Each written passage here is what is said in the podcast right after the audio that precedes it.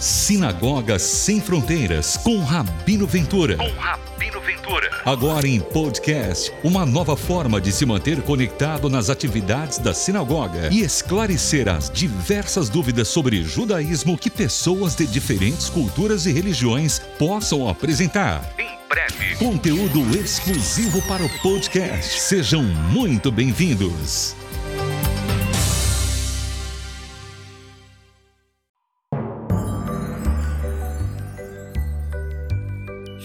Shalom, meus queridos irmãos e irmãs.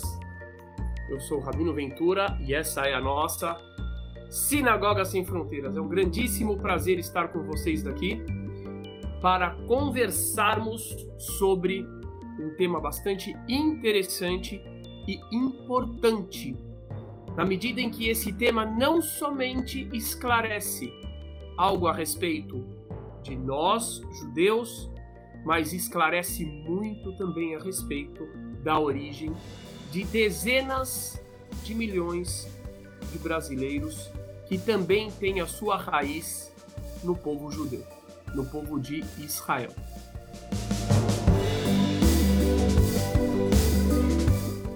Hoje nós vamos falar sobre judeu, israelita, hebreu, qual é a diferença e o que, que a gente pode aprender de cada uma dessas definições. Então, antes de mais nada, se inscrevam no nosso canal. Então, vamos começar agora. Quero contar uma história que ela ilustra a importância da gente trabalhar esse tema. Quem é o judeu? O judeu é um indivíduo, é um sujeito que faz parte do imaginário popular do planeta inteiro. Mais especificamente falando dos países islâmicos, dos países cristãos, que tem dentro da base da formação de suas culturas as fontes judaicas e a figura do judeu. O judeu serviu de inspiração para toda para essas grandes parcelas da humanidade e ao mesmo tempo foi endemoniado. Ao mesmo tempo, teve a sua imagem completamente distorcida, principalmente por setores de grupos humanos que se beneficiaram com a nossa mensagem. Eu vou contar, antes de mais nada, uma história que eu ouvi diretamente do personagem central dessa história, o Rabino Shlomo Wahnun, que era o Rosh Yeshiva era o rabino-chefe da Yeshiva, do seminário rabínico, no qual eu estudei em Jerusalém. Imaginem só que coisa mais maravilhosa. Eu estudei na rua Misgav Ladar naquela época, que fica a cerca de três minutos do Muro das Lamentações, lá dentro da cidade velha mesmo. E ali, certa noite, noite de Shabat, enquanto estávamos ao redor da mesa, o rabino Shlomo Wahnun, contou uma história bastante interessante que vai servir para ilustrar a importância desse nosso trabalho de esclarecimento. Então ele contou o seguinte, que quando ele era criança, ele morava na Espanha e ele nasceu numa cidade chamada Melilla.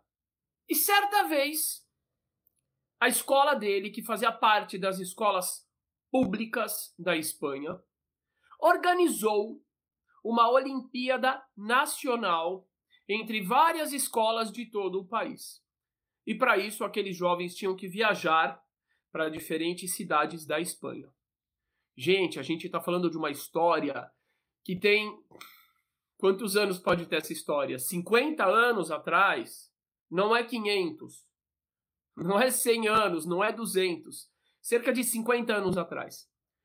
Ele contou que ele foi ele foi com o amiguinho dele e os dois se hospedaram em uma casa numa cidade pequena do interior de um espanhol, de um camponês.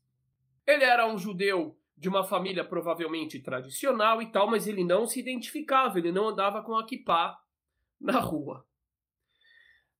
Num dado momento, o amiguinho dele chegou pro dono da casa e falou o seguinte: Oye, escucha, me escute. Mi amigo não come cerdo. O meu amigo não come porco. Se o senhor servir porco na refeição, não fique incomodado. Não é por mal. É porque a religião. Gente, nisso, os olhos do camponês se arregalaram. Ele já estava imaginando o que, que aquele jovem iria contar a respeito do seu amigo. E ele terminou a frase dizendo: Ele não come porco porque é judio. Ele não come porco porque ele é judeu. Quando ele falou isso, o camponês ficou pálido, ficou mais branco do que essa camiseta que ficou transparente. Feito o diabo, saiu correndo. Não esperou, não esperou nem o menininho terminar a frase. O camponês ficou assustadíssimo. E por quê? Vejam que coisa mais impressionante. Porque para ele, judeu era sinônimo de algo mal, perverso, diabólico. O mais impressionante de tudo é que ele morava em uma cidade que não tinha judeus há pelo menos 450 anos desde a expulsão dos judeus da Espanha. Então, Ainda que o judeu não, te, não tenha ficado ali, ainda que ele não tivesse conhecido nenhum judeu, nem ele e nem os seus antepassados, na imagem, na memória, ou, me, ou melhor, na imaginação daquela população, o judeu ficou presente. Porém, um judeu que não existe, um judeu completamente imaginado, fantasiado a partir de estereótipos baseados no preconceito, no ódio e na ignorância. Na sequência, de repente, abriu-se a porta da casa e chegou um padre, sim, um cura, um padre, com uma cruz enorme na mão para vir fazer o como é que chama a sessão descarrega, eu não sei, a, a, a, como é que chama isso? Exorcismo é a palavra. Pronto, exorcista. Obrigado, Ana Rodrigues. Mas ele veio tirar o diabo de lá, porque ele ouviu falar judeu. E ele entrou com a cruz. E atrás dele, gente. Olha, eu ouvi essa história do sujeito central da história. Aquele menino, quando cresceu, se tornou o rabino. E foi o rabino-chefe de um dos seminários rabínicos que eu estudei em Israel. Ele me contou a história. E de repente o padre chegou na frente dele. O padre chegou na frente dele e já ia fazer o exorcismo. Imaginem que loucura. Que loucura. E atrás dele, uma turba de pessoas completamente agitadas, excitadas, nervosas, raivosas. Que se fosse dada para elas a liberdade, muitas daquelas pessoas teriam estrangulado aquele menino. O padre então olhou, olhou, Pediu para o menino tirar, talvez ele estava com um boné, eu não sei. Pediu para ele tirar o boné, colocou a mão na cabeça dele e falou: Oye, pero que gente estúpida, não? Ele não, ele não tem chifre, esse menino. Ele não é judeu. E ficou apalpando a cabeça dele em busca dos chifres, porque, de acordo, minha gente, com os estereótipos que foram divulgados através de um ódio religioso, de um preconceito. Judeus têm chifres. Aí ele falou para o menino: Por favor, vira de costas. Vou apalpar o seu traseiro. Ou, ou melhor, o final das suas costas. E começou a tocar e falou: Mas não tem rabo. Não tem rabo. Não tem chifre não és judio, não és judio. Aí ele virou para aquela turba lá maluca. Virou para o dono da casa e falou para ele: você, é você é um estúpido, você é um ponto ignorante. Ele não é judeu. Você não sabia que judeu tem chifre, judeu tem rabo? Com certeza, o que, que ele é? Com certeza deve ser que os pais dele, os avós dele nasceram na Judéia. Por isso que chama judeu, não é menino? O coitado menino apavorado falou: sim, sim, sim, sim, sim, é sexto, é sexto, sim, não, não, não, não, sim, não, não, sim. E assim ele escapou de ser trucidado. Rabino Shlomo Wahnun, Rabino da Yeshiva Mesilot Torá, uma das yeshivot que eu estudei em Israel. Vejam que coisa impressionante.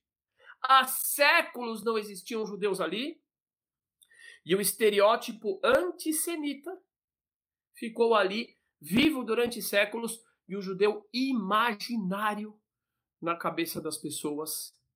E por outro lado, nós sabemos que o povo judeu tem uma história que fascina, que o povo judeu tem uma história com vários ensinamentos importantíssimos e que a maior contribuição do povo judeu para a humanidade, inclusive para vários daqueles setores que dirigiram o seu ódio contra os próprios judeus, foi esse livro aqui, As Escrituras Sagradas, ok? Que contém o Pentateuco, que contém Gênesis, Levítico, Êxodo, etc., que contém os Salmos, que contém Isaías, Jeremias, todos os profetas e assim por diante. Então, por isso que eu digo, existe uma, por um lado, um fascínio de muitas pessoas pelo povo judeu, ao mesmo tempo que existe uma imaginem uma figura de judeu, um judeu basicamente imaginário, e se conectem com o judaísmo com ódio, com admiração, com curiosidade, mas quase sempre em cima de uma figura imaginária.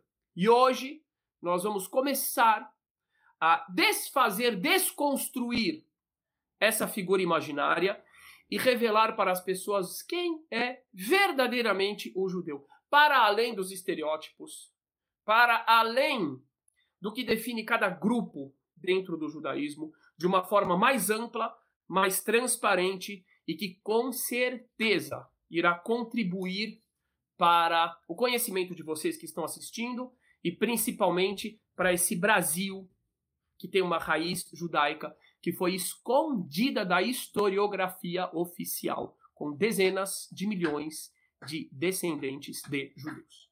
Então vamos lá. Hoje eu quero começar.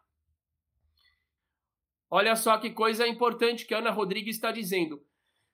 Eu sou evangélica e achava que os judeus não eram muito legais por causa da forma que ensinam na igreja. Então, realmente existe esse grande problema. E o preconceito, minha amiga Ana, existe em todos os lados. E ele tem que ser combatido com as armas da sabedoria em todos os lados. Existe entre os judeus, entre os evangélicos, católicos, ateus. E a palavra de Deus tem que ser um instrumento para a gente promover o amor, o conhecimento e a evolução da humanidade que está precisando. ok? Então vamos lá, meus queridos. Eu vou, eu vou primeiro falar de um termo que é o termo semita. O que é semita? Então, esse termo acabou ficando muito mais conhecido devido a um ódio aos judeus, que é o antissemitismo. Então vamos lá. Em primeiro lugar, esse termo semita, ele foi cunhado, ele foi inventado por um alemão. É, esse termo não é antigo. Esse termo não é bíblico, apesar de ter a sua raiz nas escrituras, e logo logo a gente chega lá. Esse termo é foi formado, foi inventado por um alemão chamado, não sei pronunciar, mas August Ludwig von Schlosser. August Ludwig von Schlosser. Ele nasceu em 1735 e faleceu em 1809. Ou seja, digamos que esse termo deve ter sido cunhado no finalzinho do século XIX, ok? Semita. Esse termo foi inventado por este senhor, por este historiador, para definir os povos que tinham semelhanças no seu idioma, na sua expressão idiomática entre si, dos ramos hebraico, árabe e aramaico. E o aramaico ele é um idioma ligado também à região do Oriente Médio, à região dos países árabes. Então ele define, ele fala que esses são povos semitas. Muito bem, a que que esse tema, a que que esse termo se remete? Então a gente vai olhar em Gênesis, a primeira vez que o termo raiz desse termo aparece é em Gênesis 6, 10. Gênesis capítulo 6, versículo 10. O que, que está escrito ali? Ele toldot Noah, Noah ish tzadik, tamim bedorotav, eta Elohim italer Noah. Essas são as gerações de Noé. Noé era um homem justo. Noé caminhava com o Eterno. Vaioled Noach. É aqui que a gente chega no ponto. E gerou Noé Sheloshá Banim, três filhos. Et Shem, Ham, Veyefet. Ele gerou o filho Shem, que em hebraico significa nome. E depois, quem quiser se aprofundar em todas essas questões maravilhosas dos mistérios dos nomes, da psicologia espiritual da Bíblia, das Escrituras, entra no nosso site sinagogasemfronteiras.com.br que nós teremos algumas palestras maravilhosas. Ele gerou três filhos: Shem, Ham Yefet. Shem em português seria como Sem. O que, que seria então semita? Semita significa descendente de Sem. Ok? Então vamos lá, novamente.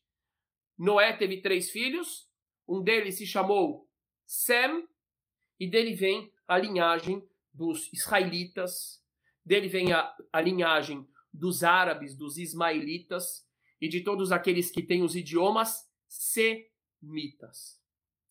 Aí algumas pessoas falam assim: bom, então os árabes também são semitas. Verdade, de acordo com essa definição, os árabes também são semitas, são descendentes de Abraão, ok? Por isso nós chamamos eles de primos, e seria mais correto chamar de irmãos por parte de pai, por parte de Abraão. Então tem gente que fala assim, então você não pode falar que antissemita é só contra judeu. Aí eu cito uma obra nefasta, sobre a qual nós também faremos estudos, cursos, que é a obra de Adolf Hitler, em Marchemont. Adolf Hitler, ali, ele se declara uma pessoa contra judeus e ele repete várias vezes o termo: eu sou antissemita. Mas aí se, se voltando somente aos judeus, porque com os árabes, inclusive, com uma parte dos árabes, ele fez acordos, acordos com o, o grão-mufti de Jerusalém, que era um líder muçulmano, não com todos, mas com uma parte deles. Então ele mesmo chamava de antissemitismo o ódio aos judeus. Então está claro aqui a palavra semita. Agora vamos falar do termo hebreu. Eu vou dizer para vocês, muitos judeus, inclusive, não conhecem a origem do termo hebreu. Eles não sabem.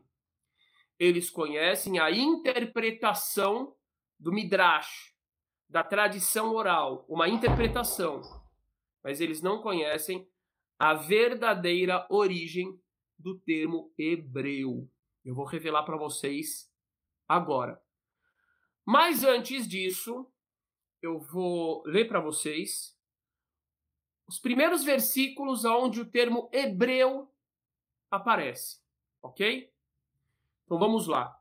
Gênesis, capítulo 14, versículo 13. O que, que está escrito ali? Está escrito assim: logo depois da, da batalha dos reis da Mesopotâmia contra os reis de Sodoma e Gomorra, está escrito que o sobrinho de Abrão, Lot, foi capturado. Então veio um que escapara, um dos habitantes de Sodoma e Gomorra que escapou, veio e contou a Abrão o hebreu. O sobrinho dele tinha sido capturado. Hebreu, o que é hebreu? Ok? É a primeira vez que aparece. Onde que aparece depois disso? Quando José, Yosef, quando Yosef, José, foi acusado de ter violentado a esposa do ministro do faraó, de Potifar. Ela disse o seguinte: Veio a mim o servo hebreu, Ivri, em hebraico é Ivri, que nos trouxeste para escarnecer de mim. Então, como que ela chama José e Yosef de hebreu, Ivri? E aí por diante. E aí o próprio José diz que ele é da terra dos hebreus, em Gênesis 40, 15. O que que significa? De onde que vem o termo hebreu? E aqui eu, eu me, assim como eu, são judeus, estão muito mais informados das tradições orais rabínicas do que das próprias fontes escritas, das escrituras.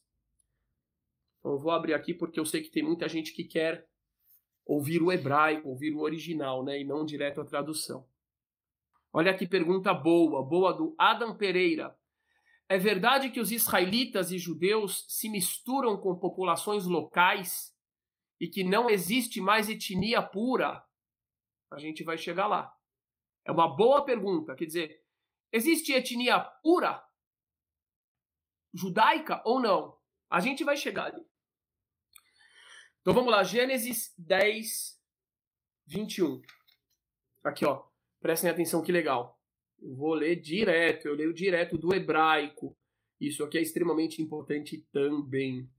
O Lechem Yulad Gamhu. E Sem, aqui a Torá está falando, as escrituras sagradas estão falando, dos descendentes dos três filhos de Noé. Cada um dos descendentes deu origem a diferentes povos. Então, os descendentes de Shem deram origem aos Shemitas ou semitas. Os descendentes de Yefet deram origem aos povos indo-europeus. E os descendentes de Ham deram descendência, deram origem aos povos africanos. Então aqui ele está contando o seguinte: o Lechem e o Lad Gamhu. Shem também gerou. Olha que coisa mais curiosíssima! Ele diz o seguinte: E para Shem também foram gerados filhos. É como se aparecesse um parênteses dentro das escrituras, dizendo assim: E Shem, ele foi o pai de todos os descendentes de hã? Ever, ou em português, Eber. de novo, ele fala assim: olha, os três filhos de Noé tiveram filhos e geraram povos.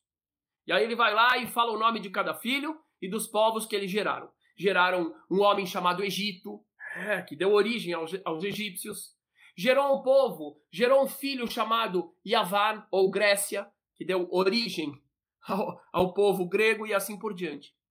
Mas quando ele chega para falar do Shem, ele diz assim: o Shem foi o pai dos descendentes do filho dele, Ever, ele ressalta, ele liga uma linhagem específica de Shem, que é a linhagem de Ever.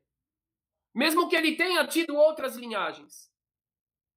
Quem sai da linhagem de Ever ou Eber? Abraão. Ok? E, portanto, os povos semitas. Agora, prestem atenção na palavra. Eber, hebreu. Quem são os hebreus? São aqueles que descendem de Eber. Ah, isso significa que outros povos eram hebreus? Sim. Na origem da palavra, sim, haviam vários hebreus, descendentes de Eber. Mas, por algum motivo, esse termo acabou ficando identificado somente com Abraão e com a sua linhagem, que hoje nós chamamos de judaica, e não com a sua linhagem ismaelita, por exemplo. Então está explicado Eber.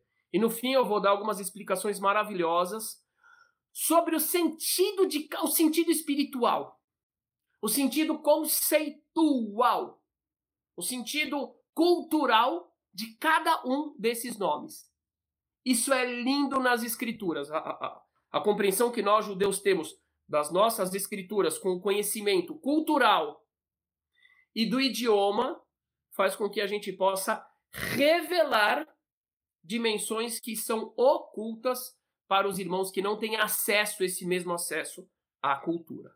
E eu vou trazer isso no fim, ok? Então vamos lá. É, quem era considerado então hebreu? Abraão, Sara, Isaac, Rebeca, Raquel e Leia. Todos eles eram hebreus. Agora vamos para. Então está explicado já. Semita e hebreu. Correto?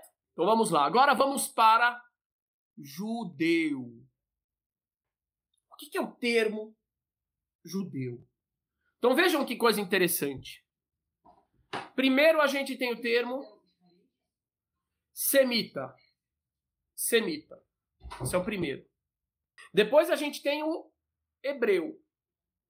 Se a gente for pegar na raiz da palavra, nem todo semita é hebreu, mas todo hebreu é semita.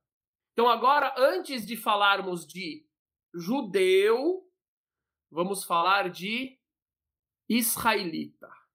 Vocês se lembram daquela passagem das escrituras que fala sobre a luta de Jacó com Deus ou com um anjo de Deus, é uma das partes mais fantásticas das Escrituras Sagradas. É uma parte que contém muitíssimo da dimensão Sod. Sod é a dimensão secreta da Torá.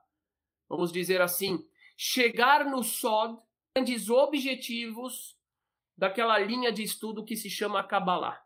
Nos nossos estudos a gente chega muitas vezes no sódio. Mas aquela passagem misteriosa nos explica o que, que significa Israel. Jacó, depois de ter ficado mais de 20 anos na casa de seu tio, não vou falar em português, Labão, mas em hebraico, os nomes têm um sentido, têm um segredo, têm um ensinamento, têm uma chave. Lavan, que significa branco. Tá vendo? Em português você nunca ia imaginar que o nome do tio de Jacó era branco. Por quê? Aí já é um assunto para outros estudos, para os cursos.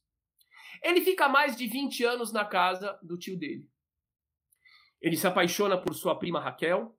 Ele é enganado pelo tio que lhe dá a sua prima Leia em casamento. Depois ele acaba se casando com Raquel também, etc, e etc.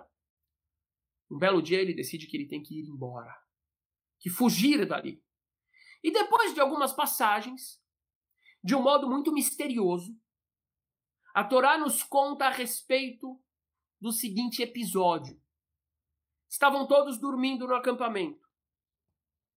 E Jacó acorda, e de repente ele se depara com um ser um ser espiritual que parecia um homem, mas não era um homem, e que traz ele para uma luta de uma natureza extremamente misteriosa.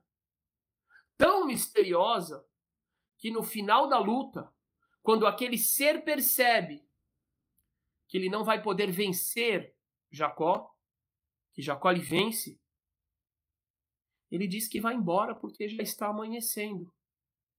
E Jacó diz: Não, não vai embora, não. Antes que você me abençoe. Ué, como assim? Você vai pedir a bênção para uma pessoa que veio te bater? Para uma pessoa que veio te, talvez até te matar?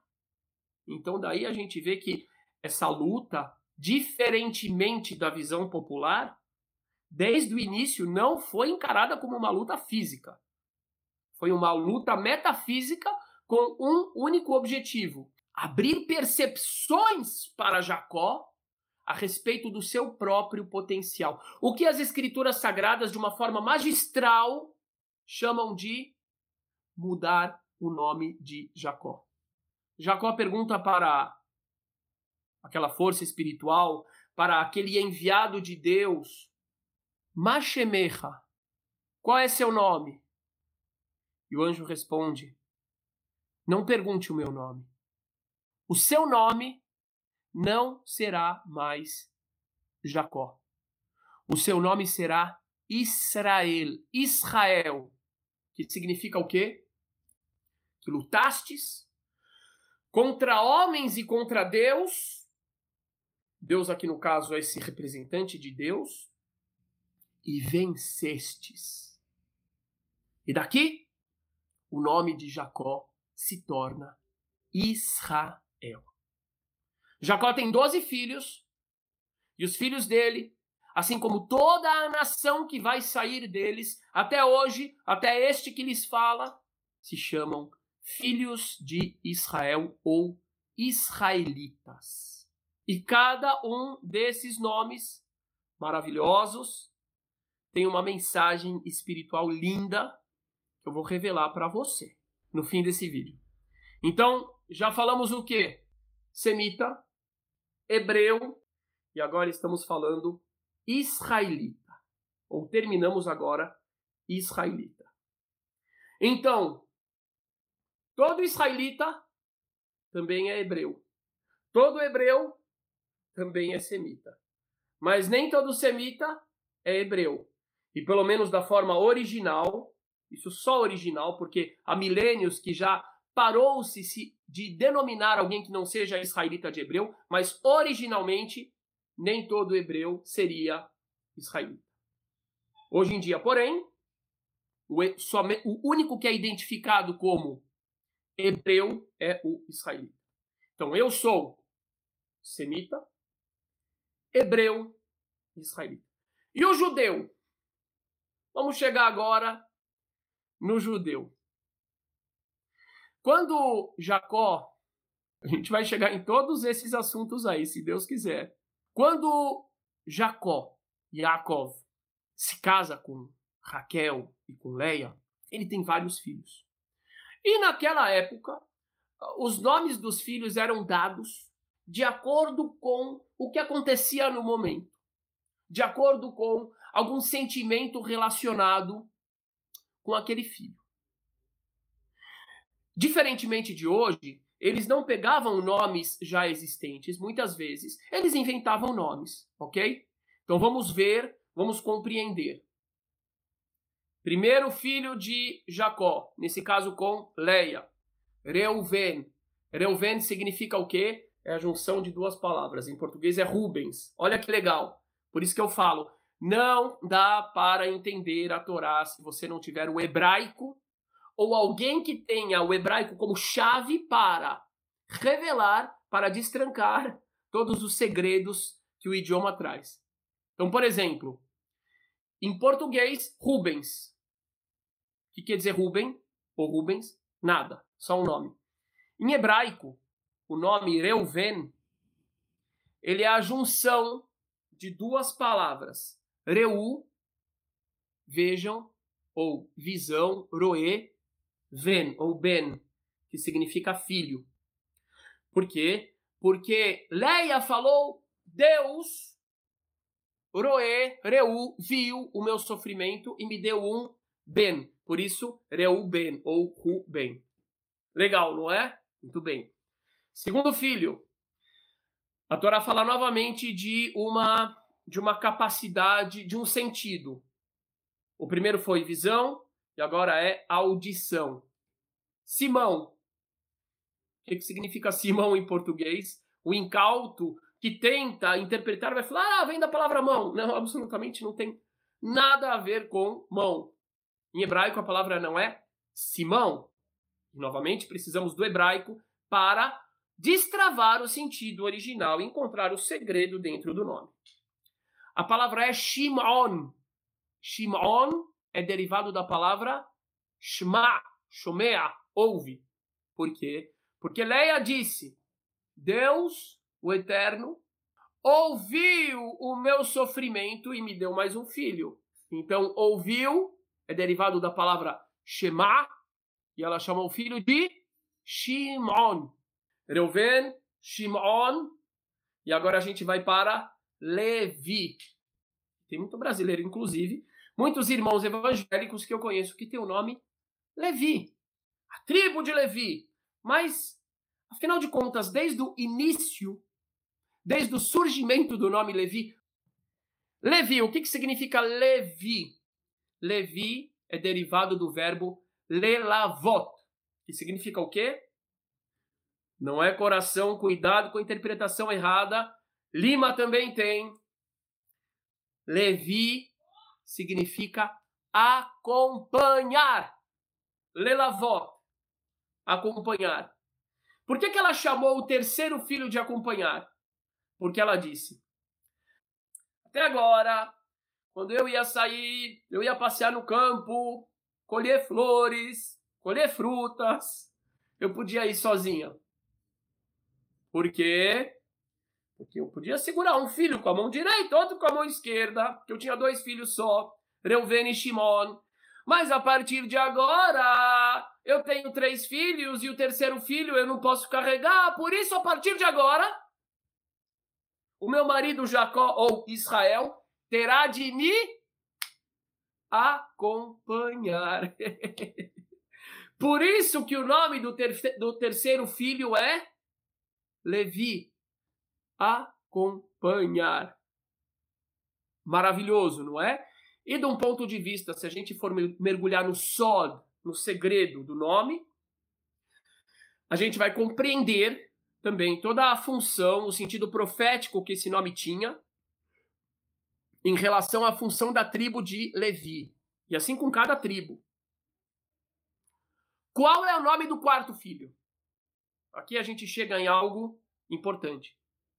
Judeu, Lira, Cruz, tudo isso tem origem judaica também. Castro também. Então vamos lá. Judeu. Judá. De onde vem esse nome? E no fim, eu vou revelar para você o sentido, a mensagem espiritual que cada uma dessas denominações carrega. Shem que dá origem tardia a semita. Ever, que dá origem a hebreus ou hebreus. Israel, que dá origem aos israelitas. E Judá, que dá origem a judeus. Então vamos lá. Quarto filho. Qual foi o nome do quarto filho? Yehudá. Em hebraico, não existe a letra J.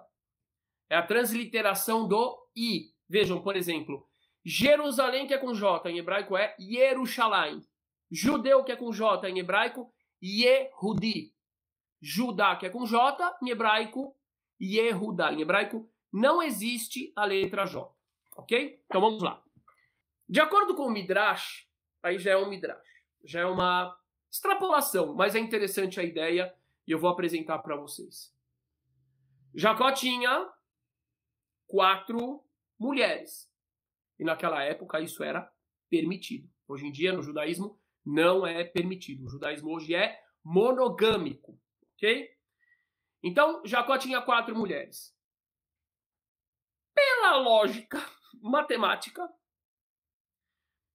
se ele fosse chegar a ter 12 filhos, eu digo de novo, isso é um midrash, uma extrapolação, ok? É só a ideia aqui que é o importante, não a objetividade. Pela lógica, se ele fosse ter 12 filhos, cada esposa deveria ter quantos? Três. 4 vezes 3, 12, correto? Por isso, diz o Midrash, quando Leia teve o quarto filho, ela louvou. Ela falou: agora eu vou louvar, porque eu ganhei uma parte a mais daquela que estava predestinada para cada uma das mulheres de Jacó. Qual o nome do quarto filho? Yehudá, que é derivado da palavra Lehodot. Olha o hebraico como chave. Yehudá, traduzido como Judá, é derivado do verbo Lehodot, que significa agradecer. Ou melhor, reconhecer. E daí vem o nome Yehudi judeu. Por quê? Porque cada um daqueles filhos de Jacó, dos doze filhos de Jacó, deu origem a uma grande família que, com o passar do tempo, principalmente depois do êxodo do Egito, depois de cerca de 210 anos de escravidão, se tornou uma grande família que foi chamada de tribo. E uma das tribos foi a tribo de Judá. Com o passar do tempo, com o passar dos séculos, o primeiro rei de Israel, que se chamava Saul, ou em hebraico, Shaul, conseguiu unificar todas as tribos. E aí ele formou um reino só. Foi uma grande realização do rei Saul, com todos os erros que ele fez. Essa foi uma grande realização que ficou marcada na memória do povo judeu. Depois de Saul veio Davi. Quantos segredos tem Davi nos cursos? Depois de Davi vem Salomão, em hebraico Shlomo, que é derivado da palavra Shalom, paz, plenitude. E depois de Salomão veio o filho Rehavam. Rehavam foi uma negação. Na hora que ele foi o coroamento dele, ao invés dele fazer promessas, ao invés dele dizer que ah, a partir de agora a vida ia ser melhor ainda, ele disse para as pessoas que estavam escutando ele, que eram os representantes das dez tribos, que ele seria mais duro com eles do que um chicote de espinhos, de ferro e escorpiões. E aí o que, que aconteceu? Os líderes das dez tribos, tirando a tribo de Yehudá, que era a tribo do rei, e a tribo de Benjamim, que era a tribo onde ficava o templo e, portanto, a sede do reino, os reis das outras dez tribos ameaçaram matá-lo. Disseram sobre nós: você não vai reinar. O seu pai Salomão era maravilhoso, ainda que ele cobrasse muitos impostos de trabalho. O seu avô Davi, oh, queridíssimo, mas você não será o nosso rei. E aí o que, que aconteceu? Ele fugiu. Ele teve que fugir, e aí ele estabeleceu o reino de Judá, que incluía a tribo de Benjamim, incluía membros da tribo de Levi que ficava espalhada para ensinarem a saber a, a lei divina para todo o povo. E ali ele formou o seu reino, que ficou chamado de reino de Yehudá ou Judá. Qual era o nome dos habitantes desse reino? Yehudim. Em hebraico, em português, judeus. É a tribo do reino. É a tribo que hospeda o templo sagrado. Jerusalém era a sede desta tribo. As tribos do norte ficam com o nome Israel, que é o nome que denomina todos, inclusive Judá. Mas o nome institucional ficou Reino de Israel e no sul, Reino de Judá. Depois de várias gerações, vem o rei da Assíria. Essa história, gente, está aqui. Está aqui no final do livro de Reis. Vem o rei da Assíria. E o rei da Assíria conquista o reino de Israel. Ele também quer conquistar o reino de Judá, mas ele falha. Ele conquista o reino de Israel. E aí ele pega todo esse pessoal das dez tribos e manda embora. Mentira. Ele deixa alguns remanescentes. Porém, o que, que ele faz? Ele também pega pessoas de várias populações diferentes que também foram conquistadas. Então ele fala: eu vou pegar uh, mil pessoas daquele país que eu conquistei. Eu vou tirar aqueles mil e vou pegar mil israelitas e vou colocar ali. Eu vou pegar duas mil daquele país. E o que, que eles faziam?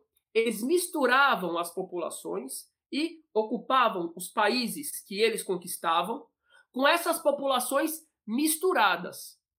Qual era o objetivo deles? Fazer com que as populações não tivessem vínculos e, portanto, nunca se unissem para se rebelar contra os reis da Síria. Ok? Vocês vão gostar disso.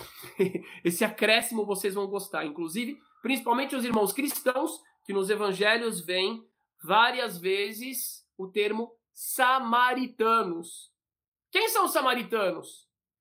Os samaritanos são esta mistura de povos que foram colocadas ali pelo rei da Síria, ok? Misturados com os remanescentes de Israel. As escrituras contam que esses samaritanos, por medo dos leões que os atacavam, por medo dos escorpiões, por medo das cobras que tinham em Israel, eles pediram para o rei da Síria mandar um sacerdote para converter eles à religião dos israelitas ou dos judeus do sul. Só que as escrituras contam que eles continuavam servindo os antigos deuses e que eles cultuavam o Deus de Israel só para se protegerem dos animais que os atacavam. Por isso, agora muita gente vai compreender, por isso existia essa distância dos judeus para com os samaritanos, ok? Porque eles continuavam com suas ideias, com suas crenças nos deuses antigos. Durante um bom tempo, o único reino israelita que continuou existindo foi Judá. Portanto, portanto, a sequência do povo, quem carregou foi a tribo de Judá. É verdade, por exemplo, que depois de algum tempo veio o rei da Babilônia, Nabucodonosor, e conquistou a tribo de Judá e levou para a Babilônia. Porém, na Babilônia, eles continuaram unidos. Eles construíram sinagogas, bairros judaicos. Tem a famosa história de Daniel é, é, e, e os três Azarias e etc. E eles se mantiveram judeus. Depois de um tempo, eles retornam com a permissão, ou melhor, com a motivação do rei Sírio, do imperador Ciro da Pérsia, e eles constroem novamente o seu reino. Mas a partir deste momento, o nome deles é judeus. Por que, que eles se chamam judeus? Porque eles são da tribo de Judá. Mas, Rabino, o que, que aconteceu com as dez tribos? As dez tribos foram exiladas. Exiladas. Alguns grupos, com certeza, conseguiram se manter de uma forma coesa, mas a maioria foi espalhada e tem até uma discussão entre os sábios antigos judeus se essas tribos retornariam algum momento ou se elas perderiam a sua identidade completamente. O que, que é muito interessante, nós temos os judeus da Etiópia, judeus negros, e esses judeus são relacionados de forma histórica com a tribo de Dan. Olha que coisa interessante. Então, de acordo com, com esse conhecimento histórico, esta tribo, os etíopes, os judeus da Etiópia, seriam parte do retorno das dez tribos perdidas. Aí depois vão me perguntar, mas então como é que eles se tornaram negros se eles eram judeus? E a gente vai chegar nisso no fim, no último item que eu quero trazer para vocês. Um, outro grupo muito interessante, nós temos hoje em dia um grupo que é chamado Benei Menashe os descendentes de Menassés, onde eles estão na Índia. E existe também, existem estudos e opiniões que dizem que esses que hoje em dia estão retornando para o povo judeu, indo para Israel inclusive, retornando às suas origens, são descendentes da tribo de Menassé. Mas isso é um assunto para outro momento. Vamos voltar para o nosso tema. Então, o que, que aconteceu a única parte do povo israelita, o único representante do povo israelita, o único representante dos hebreus, de forma organizada, acabaram sendo os judeus. E é por isso que nós somos chamados de judeus, porque somos da tribo de Judá.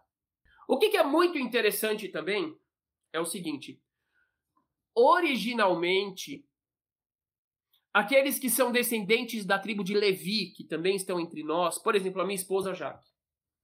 A minha esposa Jaque, é, a avó dela, a avó materna dela, é filha de um judeu levita, da tribo de Levi. Então, por exemplo, é, não poderia se dizer que, originalmente falando, se a gente voltasse para 2.500 anos atrás, ninguém diria que a avó dela era judia. Diria que ela é o quê? Levita, porque ela era descendente da tribo de Levi. Ok? Então isso é bastante interessante.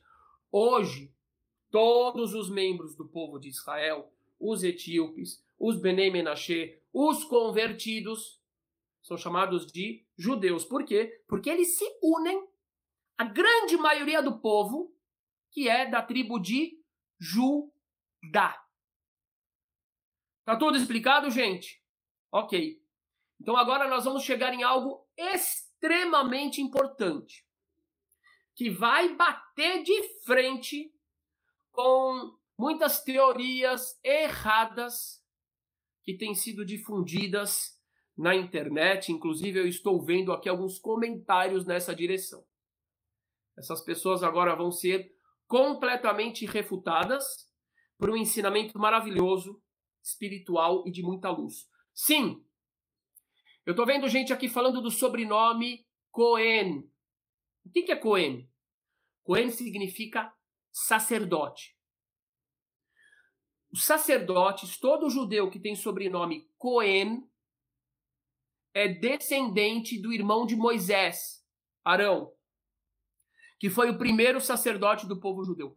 Todo mundo, todo judeu que tem o sobrenome Cohen é descendente do irmão de Moisés. Agora, ele era membro da tribo de Levi, ok? Cohen é uma função perante o templo, sacerdote. Levi é o nome da tribo. Então todo Cohen é da tribo de Levi. Aliás, a avó da Jaque era Cohen, é isso. É descendente, ou seja, meus filhos são descendentes do irmão de Moisés, de Arão, por parte da mãe. Então todo mundo que é Cohen é da tribo de Levi. Mas nem todo mundo que é da tribo de Levi é Cohen. Ok? Tá explicado? Bacaninha? Vamos lá. Ah! sionistas. Eu vou deixar para um próximo vídeo. Efraimitas. Eu vejo muitos irmãos no Brasil, muitos não, ainda bem que não são muitos, porque é resultado de confusão que eu vou dizer agora, é um erro. Dizer eu sou efraimita que, que é Efraimita? Então vamos explicar. Lembra que eu falei das dez tribos do norte? Qual que ficou o nome do reino do norte? O reino do sul, Judá, Yehudá. O reino do norte, Israel, Israel. Mas, e depois eles foram substituídos por quem? Pelos samaritanos, que era aquela mistura de povos conquistados pelos sírios com os remanescentes de Israel, uma grande mistura, que se converteu ao judaísmo ou à Torá, porém mantendo toda a sua idolatria. Por isso os de Judá não os aceitaram. Isso explica muita coisa para os irmãos cristãos quando lerem os evangelhos onde aparecem os samaritanos. Bom, agora, por que, que eles se chamavam samaritanos? E logo depois eu vou explicar efraimitas. Por que, que eles se chamavam samaritanos? Porque a capital do Reino do Norte é Samaria. Simples. Então eles ficaram sendo chamados de samaritanos, porque a capital do Reino do Norte era Samaria. Ok? Em hebraico, Shomronim. Efraimitas. O que, por que, que chama Efraimita? Por um outro motivo também bastante simples. Qual era a maior tribo do Reino do Norte? Antes dele ter sido conquistado pela Síria. e de ter acontecido toda aquela mistura. Qual era a maior tribo? Efraim. Então, Efraim, por ser a maior tribo, acaba sendo basicamente um sinônimo do reino de Israel. Ok? Então, Efraimitas seria uma referência às dez tribos perdidas que não vieram na colonização portuguesa ao Brasil. Todo brasileiro que de alguma forma busca uma origem judaica está se remetendo à tribo de Judá, que é a tribo a qual pertenciam os judeus de Portugal, os judeus da Espanha, que fugiram ao Brasil das perseguições da Inquisição lá em Portugal e Espanha. Pronto. Uau! Então a gente. Agora falta um ponto. Um ponto muito importante. Eu vejo muitas pessoas falarem assim: ah, os judeus Pessoas que, como já faz milênios, tentam, buscam confrontar os judeus. Por quê? Eu vou chegar lá. Não hoje. E vai ser lindo, porque isso vai libertar essas pessoas dos seus sentimentos negativos em relação aos judeus. Elas vão compreender a base sobre a qual se apoiam esses sentimentos, vão poder se livrar desses sentimentos e vão poder conhecer. Isso é o mais lindo. O que há dentro delas de Shem, de Ever, de Israel e de Judá. E elas vão agradecer. Não é só que elas deixarão, não digo todos, não garanto todos, mas a maior parte, depois que acompanharem não somente deixarão de ser contra judeus, mas se tornarão filosemitas. O que é filosemita? É alguém que ama o povo judeu. Porque vão compreender que, que essa mensagem, que essa essência também faz parte delas. Ok? Então vamos para essa parte aqui. Vejam que coisa importante. Ah, mas os verdadeiros judeus não tinham olhos claros. Os verdadeiros judeus, dizem essas pessoas que querem confrontar, que querem desmerecer, os verdadeiros judeus tinham a cor do cabelo mais escura. Essa cor aí do seu olho, rabino, olho azul, cabelo claro, pele clara, é da Europa é dos Casares. Linda história dos Casares. Os Casares, vocês são descendentes dos convertidos. As pessoas que falam isso, falam isso de uma forma é, desprezível, como se, como se de algum modo isso nos desmerecesse. Como se de algum modo o judaísmo fosse sangue, raça.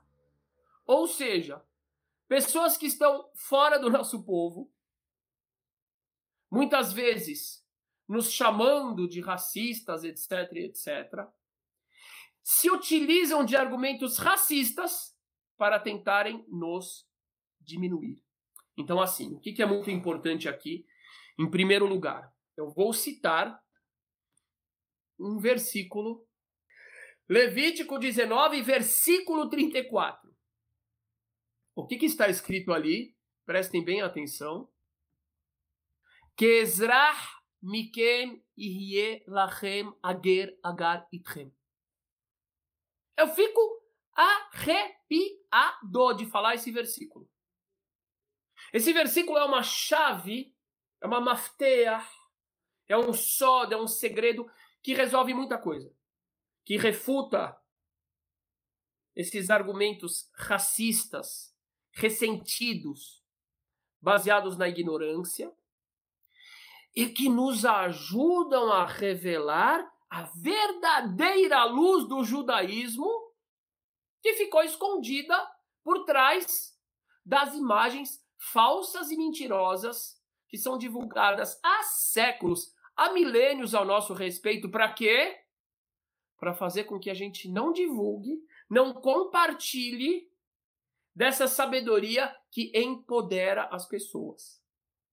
A sabedoria judaica, ela tem uma força espiritual, ela tem uma força cultural tão grande que os líderes totalitários, reis, imperadores, ditadores, sempre odiaram o povo judeu e sempre temeram não somente o povo judeu, mas que o seu povo aprendesse com os judeus e não fosse mais tão fácil de ser dominado e manipulado. Aí tem uma grande chave da verdade por trás do antissemitismo. O povo, o povo era manipulado pelos líderes que sabiam muito bem que os judeus representavam um grande perigo para o seu domínio e sua manipulação perversa sobre o seu próprio povo. Então, toda essa essa imagem falsa do judeu, na maior parte das vezes teve como objetivo fazer com que os judeus não transmitissem para os seus povos, que é o nosso papel é esse, é transmitir essa luz. Que traz muito poder para a pessoa, inclusive, poder positivo. De modo que eles perdessem o domínio sobre as pessoas. Então vamos lá.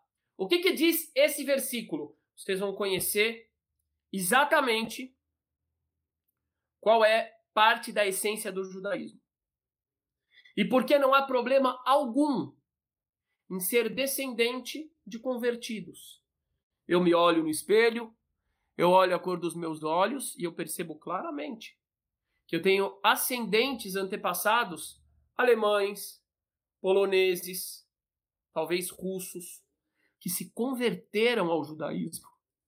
E o quanto que isso diminui a minha condição de judeu? Nada. Absolutamente nada. Também sou descendente da tribo de Judá com certeza absoluta. Isso pelo sobrenome Ventura, pela linhagem paterna, que é sefardita. Mas a linhagem materna também tem origem em Judá. Porém, com uma incidência grande de pessoas de não-judeus que ficaram maravilhados pelo judaísmo, que não foram convertidos nem pela ameaça da espada e nem pela ameaça do fogo, que decidiram se converter para uma fé, ainda que o povo estivesse enfraquecido, disperso, humilhado, desterrado de sua terra. Ou seja, isso só nos traz orgulho. Então, essa é mais uma parte importante que compõe o povo judeu. Os Gerim, aqueles que imigraram, aqueles que por vontade, por amor, decidiram se tornar parte do povo judeu. E eles também são chamados, então, de israelitas e de hebreus. E de semitas, ainda que não seja uma denominação nossa. Vamos voltar ao versículo. Levítico 19, versículo 34. Kezrach mikem ihielachem ager, agaritchem como um cidadão de vocês. Será para vocês o estrangeiro, o guer, ou o convertido, que viver com vocês. Vocês não poderão discriminar o guer. Não somente vocês não poderão discriminar o imigrante, porque biblicamente o imigrante é o convertido. Não somente vocês não poderão discriminá-lo, presta bem atenção no que está escrito aqui.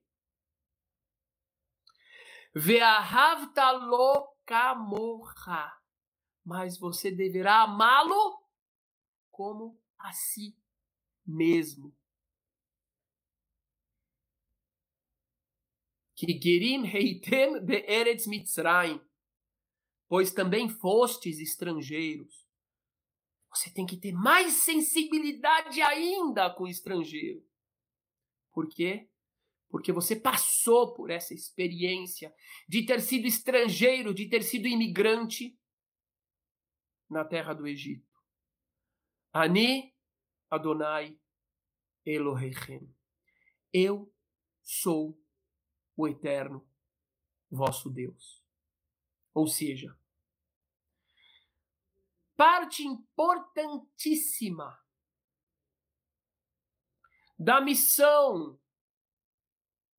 do povo de Israel, e eu já citei isso várias vezes, existe uma interpretação linda no Talmud dos nossos profetas dizendo que um dos grandes objetivos do Eterno ter espalhado os judeus pelo planeta foi fazer com que cada judeu, revelando a essência das Escrituras, a ética das Escrituras, a espiritualidade das Escrituras, se tornasse como uma semente que, brotando, dá uma planta, dá vários frutos, várias flores e se multiplicam, significando a absorção de mais e mais convertidos. Ou seja, os convertidos não somente são parte do povo de Israel, mas de acordo com a visão original do judaísmo, eles são duplamente amados e têm que ser acolhidos com muito e muito carinho, se tornando parte integral do povo judeu, que é Israel, que é hebreu e que é semita. Eu prometi. Eu prometi. Então agora eu vou falar da mensagem do segredo de cada um desses nomes, cada uma dessas denominações. Em primeiro lugar, a palavra Shem. Shem, da onde eu já falei para vocês no início desse vídeo. Agora vamos lá. A palavra Shem, em português é Sem, da onde se origina no século XVIII o termo semita, na boca do historiador alemão August Ludwig von Schlosser. O termo Sem, em hebraico, significa nome. Nome, dentro do judaísmo, é algo que define a essência da pessoa. Então, quando o Eterno, ou quando a Torá, quando as Escrituras identificam uma linhagem da qual sairá Abraão, da qual sairá o povo, que portará a essência das suas escrituras, elas identificam essa linhagem através do nome Shem. Nome que significa essência. Mas, Rabino, biblicamente falando, como é que o senhor pode afirmar que nome significa essência? Bom, é muito claro. Todas as vezes nas Escrituras que o Eterno quis proporcionar alguma mudança essencial na missão ou na condição de um indivíduo, o que, que ele fez? Mudou o nome. Assim foi com Abrão, assim foi com Sara, assim foi com Jacó, e assim foi com muitos outros ícones da Bíblia, da literatura bíblica. Outra coisa muito interessante Agora entrando um pouquinho, um pinguinho na dimensão sod, na dimensão segredo. Qual é o valor numérico? As letras em hebraico, todas elas representam um número. Qual é o valor numérico da palavra Shem? Vamos ver. A letra Shin vale 300. E a letra Mem vale 40. 300 mais 40? 340. 3 mais 4, 7. Mais 0, 7. 7. O sétimo dia é o dia sagrado, é o dia da santidade. Ele indica exatamente a essência da realidade. Seis dias são dias de trabalho, de obra, de labuta. Mas o sétimo dia, o Shem, o nome, é a essência. Vamos para o próximo nome. Ever ou Eber. De onde vem? Hebreus. Por que, que este nome foi denominado através das escrituras para alguém que foi tão importante para a linhagem que dá origem ao povo de Israel, ao povo judeu? Agora vem mais um sod. E todo esse sod que eu estou mostrando é completamente baseado nas escrituras. Dá para se demonstrar isso de uma forma muito objetiva, sem especulação nenhuma, identificando e mostrando, apresentando como uma mesa posta, sem extrapolação, sem imaginação. A palavra ever, o termo hebraico ever, é derivado do verbo la'avor, que significa transcender, ultrapassar e que tem a ver com a nossa missão. A nossa missão, em primeiro lugar, é Shem. É carregar, buscar e vivenciar o nosso nome, a nossa essência. A nossa segunda missão é, depois que você encontrou o Shem, depois que você encontrou a essência, depois que você começou a viver a essência, é transcender. Ah, não, mas a sociedade diz que esse aqui é o bom. Se eu fizer isso, eu estarei agradando a torcida que está batendo palmas para mim. Se eu fizer isso, eu vou ganhar bem. Antes de mais nada, nós devemos seguir a essência. E se a essência diz que nós precisamos romper com tal ou com tal tradição, com tal ou com tal convenção. Para realizarmos a essência espiritual, nós devemos ever. Nós devemos transpassar, nós devemos transcender, ultrapassar. E esse é o papel do povo judeu, de uma forma geral, e esse é o papel de todo aquele que quer seguir essa mensagem essencial das Escrituras. Aonde as convenções estiverem de acordo, tem problema, segue as convenções. Onde as convenções estiverem indo contra o Shem, contra a essência, ever. Aí tem que transcender. Agora vamos para Israel. Israel, como nós vimos no próprio versículo, significa aquele que lutou não só com homens, mas com Deus. E venceu. Lutou com homens e com Deus e venceu. Gente, aqui vem uma mensagem profunda e urgente urgente. Eu peço que se concentrem aqui agora. O que, que significa lutar com homens, todos sabem. Lutar com homens significa você resistir o Shem, a essência,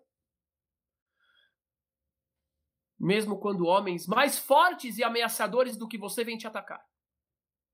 Sejam eles o Egito, a Babilônia, Pérsia, Roma, Alemanha nazista, a União Soviética, os terroristas, quem for.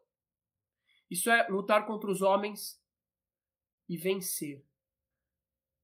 Mas o que significa lutar contra Deus? Essa mensagem é uma revelação que eu vou fazer agora para você. E a religiosidade no Brasil, eu não estou falando se torne judeu, absolutamente não estou dizendo isso. A religiosidade no Brasil precisa deste clique. As pessoas de fé do Brasil que se, que se baseiam de alguma forma nas escrituras sagradas precisam ouvir isso, porque elas estão caminhando em uma dimensão, em uma direção contrária à vontade de Deus. As pessoas estão indo escutar, estão indo procurar uma orientação para seguir a vontade de Deus, mas infelizmente, como está em Ezequiel 34, muitos líderes religiosos estão desviando as pessoas da verdadeira mensagem de Deus. E a verdadeira mensagem de Deus, uma parte muito importante da verdadeira mensagem de Deus, está no nome Israel. O que, que significa lutar com Deus? Vamos ver. O pai da fé, Abraão, que é chamado em Isaías de amigo de Deus. Quando é revelado para ele pelo próprio Deus que ele irá destruir as cidades de Sodoma e Gomorra, o que é que faz Abraão? Diferentemente do que muitos religiosos de hoje em dia fariam, dizendo é verdade, eles são maus e perversos. Eles merecem. Diferente desse discurso religioso cheio de ódio a quem pensa diferente, cheio de dedos apontando e de condenações, Abraão ele tenta isentá-los da punição. E ele diz para o próprio Deus, aquele Deus que chamará ele de meu amigo. Abraão diz: Ashofet mishpat. O juiz de toda a terra não fará justiça.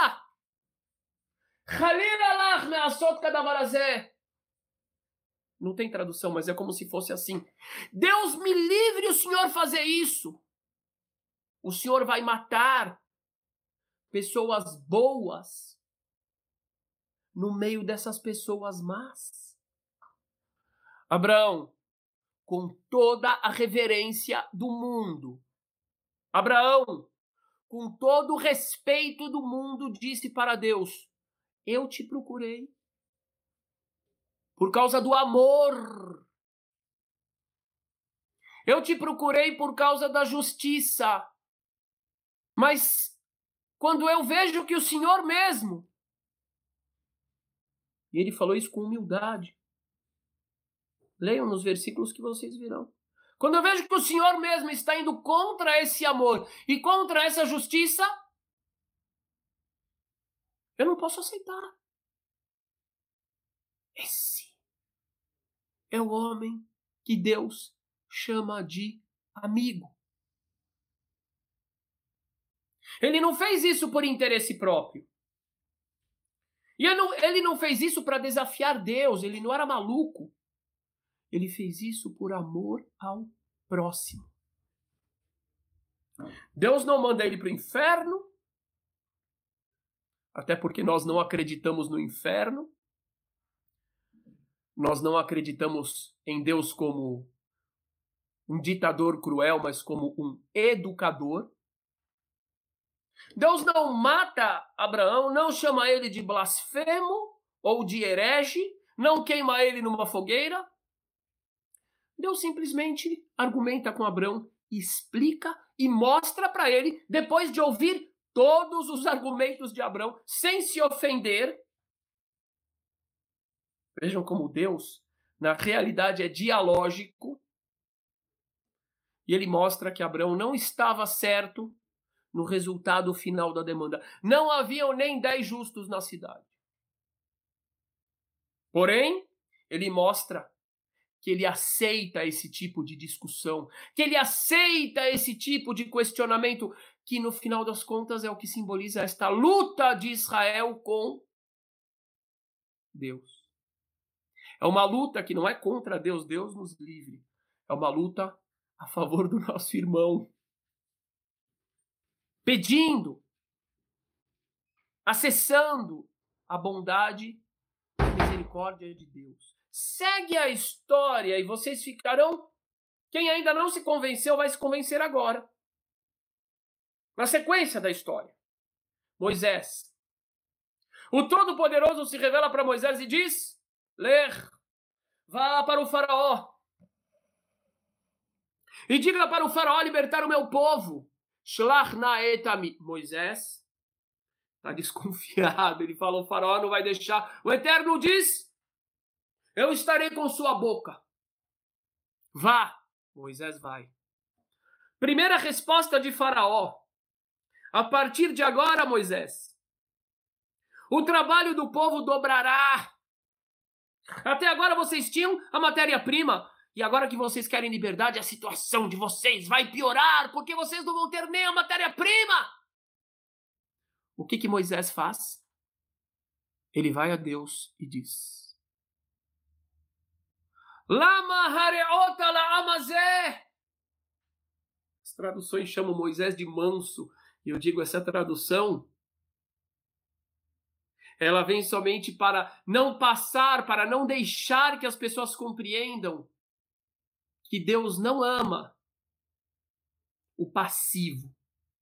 Moisés não era manso, Moisés era humilde, mas a verdadeira humildade tem a ver com transcender, até mesmo em algumas situações, ser Israel com toda a humildade e só por amor e pelos propósitos de Deus lutar com Deus. Moisés volta para o Eterno e diz: Lama hareota lama zé, igual Abraão. Porque fizestes o mal para esse povo? E desde que me enviastes, não salvastes o povo, só piorastes a situação. O que, que Deus faz? Deus não fuzila Moisés, Deus não excomunga. e Deus não chama ele de blasfemo. Deus simplesmente explica para ele. Porque Deus gosta das pessoas que, quando tem dúvida, não fingem não ter dúvidas. Deus não gosta quando a pessoa veste uma máscara de certeza absoluta para condenar o outro, enquanto dentro de seu coração há um vácuo enorme, cheio de questões e de perguntas. Deus não gosta quando os líderes religiosos condenam as pessoas que, por sinceridade, pela sua busca pela verdade, fazem perguntas. Ao contrário, Deus chamou Moisés de meu amigo, assim como ele chamou Abraão de meu amigo. Por quê? Porque eles são sinceros. Segue a história. Deus diz para Moisés: o povo é de dura serviço. O povo é cabeça dura. Eu acabarei com este povo e farei de ti uma nova nação. Eu digo, muitos líderes religiosos, muitos pastores, rabinos, padres, não compreendem que o modelo de Deus não é um modelo para o líder religioso. O modelo para o líder religioso é o de Moisés. Moisés era o líder religioso. A gente tem que aprender com Moisés, não querer se colocar no lugar de Deus, como aquele que condena. Mas sim como Moisés, que argumenta, que defende o povo. E que no final das contas é chamado de amigo por Deus, mostrando que na verdade era isso que Deus queria. E não um monte de gente condenando os outros em nome de Deus. Isso que eu estou falando agora é bíblico. E eu estou citando todas as passagens. E isso incomoda só aqueles que querem dominar as pessoas. Ou também incomoda as pessoas que não querem assumir a responsabilidade e que preferem terceirizar as suas decisões para os seus líderes. Qual é, meu amigo e minha amiga? Qual é a resposta de Moisés? A resposta de Moisés traz consigo a essência. Shem, Sem. Traz consigo Eber, aquele que transcende, que ultrapassa aquilo que é esperado dele. E traz consigo Israel, aquele que luta com os homens e com Deus. Porque é isso que Deus espera. Qual é a prova que é isso que Deus espera? porque são só aqueles que discutiram com ele em prol do povo, que ele chama de meus amigos. Mostrando que na realidade o que ele queria não eram pessoas que viessem para ele e dissessem: Ok, nós vamos matar. Nós concordamos, meu Deus, eles são maus. Deus esperava desde o começo que eles se colocassem em defesa do seu próximo. Porque amarás ao próximo como a ti mesmo é a lei máxima das escrituras e do judaísmo. Deus diz para Moisés: Farei de ti uma nova nação. Matarei o povo todo. Quantos pregadores hoje não diriam: pecadores! Eles merecem! E quantas pessoas do público, sejam judeus ou cristãos, não gritariam glória, aleluia, amém? Mas o amigo de Deus não. O amigo de Deus, lá dentro, ele sentiu que aquilo não era correto, então ele disse: Meu Deus, se o senhor for acabar com o povo, por favor, me apaga do teu livro. Eu não quero participar desse livro. Que, que Deus faz? Cede para Moisés. Cede para Moisés. Moisés foi Israel. Moisés lutou com Deus, mas compreenda uma coisa importante, meu amigo e minha amiga. Deus é invencível. Quando a gente diz Israel que luta com Deus, Moisés lutou com Deus, Moisés venceu. Mas aqui está o grande segredo. Deus não perde. Nunca e Deus não perdeu. A vitória de Moisés, a vitória de Abraão, a vitória de Davi, a vitória de Jó em sua discussão com Deus é a vitória da criação de Deus. E este é o anseio dele. Porque Deus não precisa se afirmar para cima do homem, mas ele precisa ver um homem confirmando o seu espírito divino em prol do seu próximo. E agora eu vou terminar essa transmissão que eu espero, eu espero não, eu tenho certeza que vai modificar vidas. Escutar ela uma vez, escutar ela outra vez. Transmita para os seus parentes, para os seus amigos, para os seus pastores, padres, rabinos, transmitam. Basicamente, todo o ódio que foi direcionado contra os judeus não veio dos povos. Veio dos líderes, líderes políticos e líderes religiosos, que na verdade eram políticos, que a última coisa que eles queriam é que os seus povos aprendessem com o povo judeu a verdade a respeito do que Deus espera de nós porque um povo assim se torna muito difícil de ser manipulado por líderes perversos, totalitários. E aí os líderes inventaram com todas as suas máquinas e ministérios de propaganda todos os mitos para fazerem o povo odiar os judeus.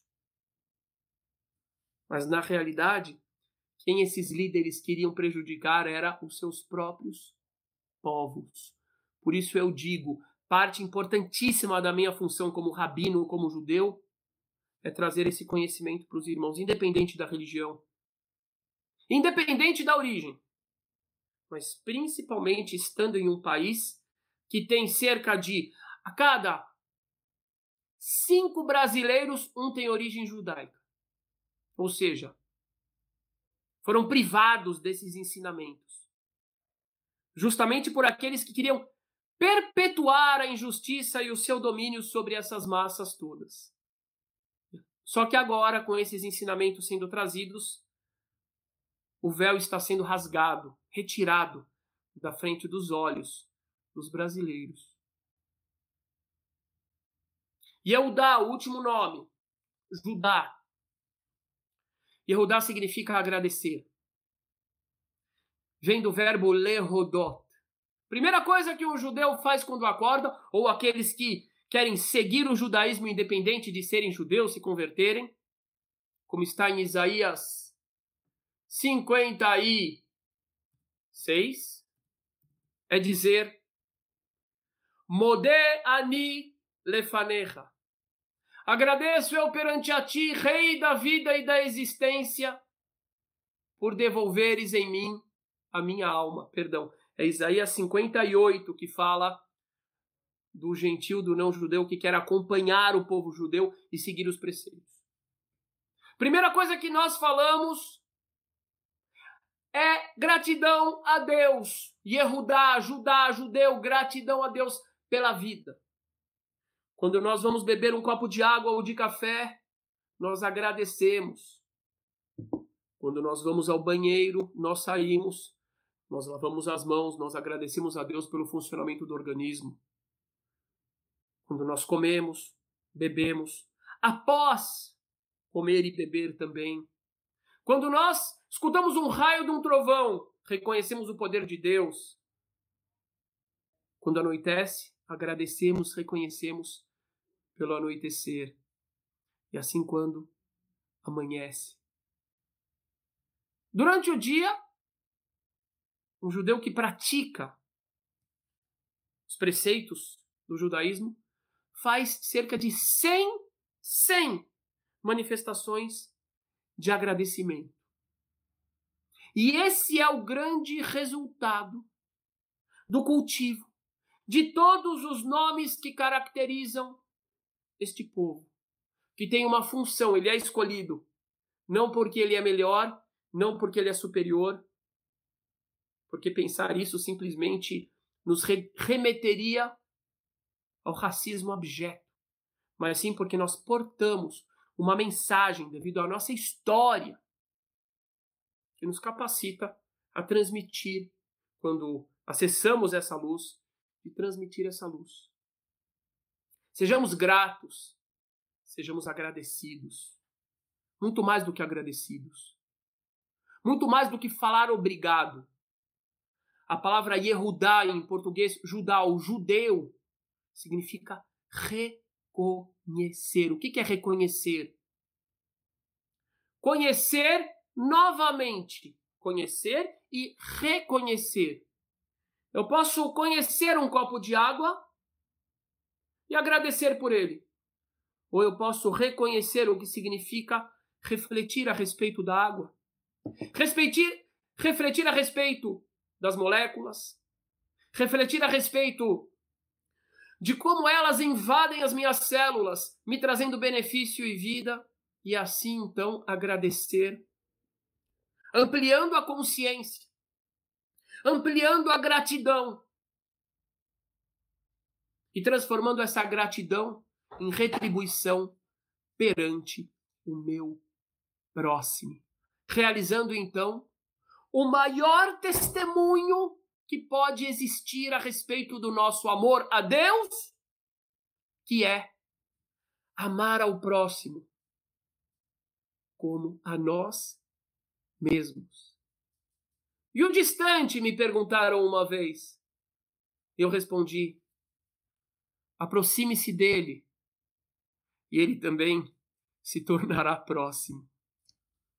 Aqueles que quiserem se aprofundar no sódio, na perspectiva profunda das Escrituras, de modo a transformarem as suas vidas, a revelarem o seu nome, a transcenderem, a se tornarem amigos de Deus. Eu convido-os humildemente a conhecerem o nosso site, se inscreverem no nosso curso de Filosofia e Vivência Judaica. E aqueles que querem, através de um gesto muito simples, muito fácil.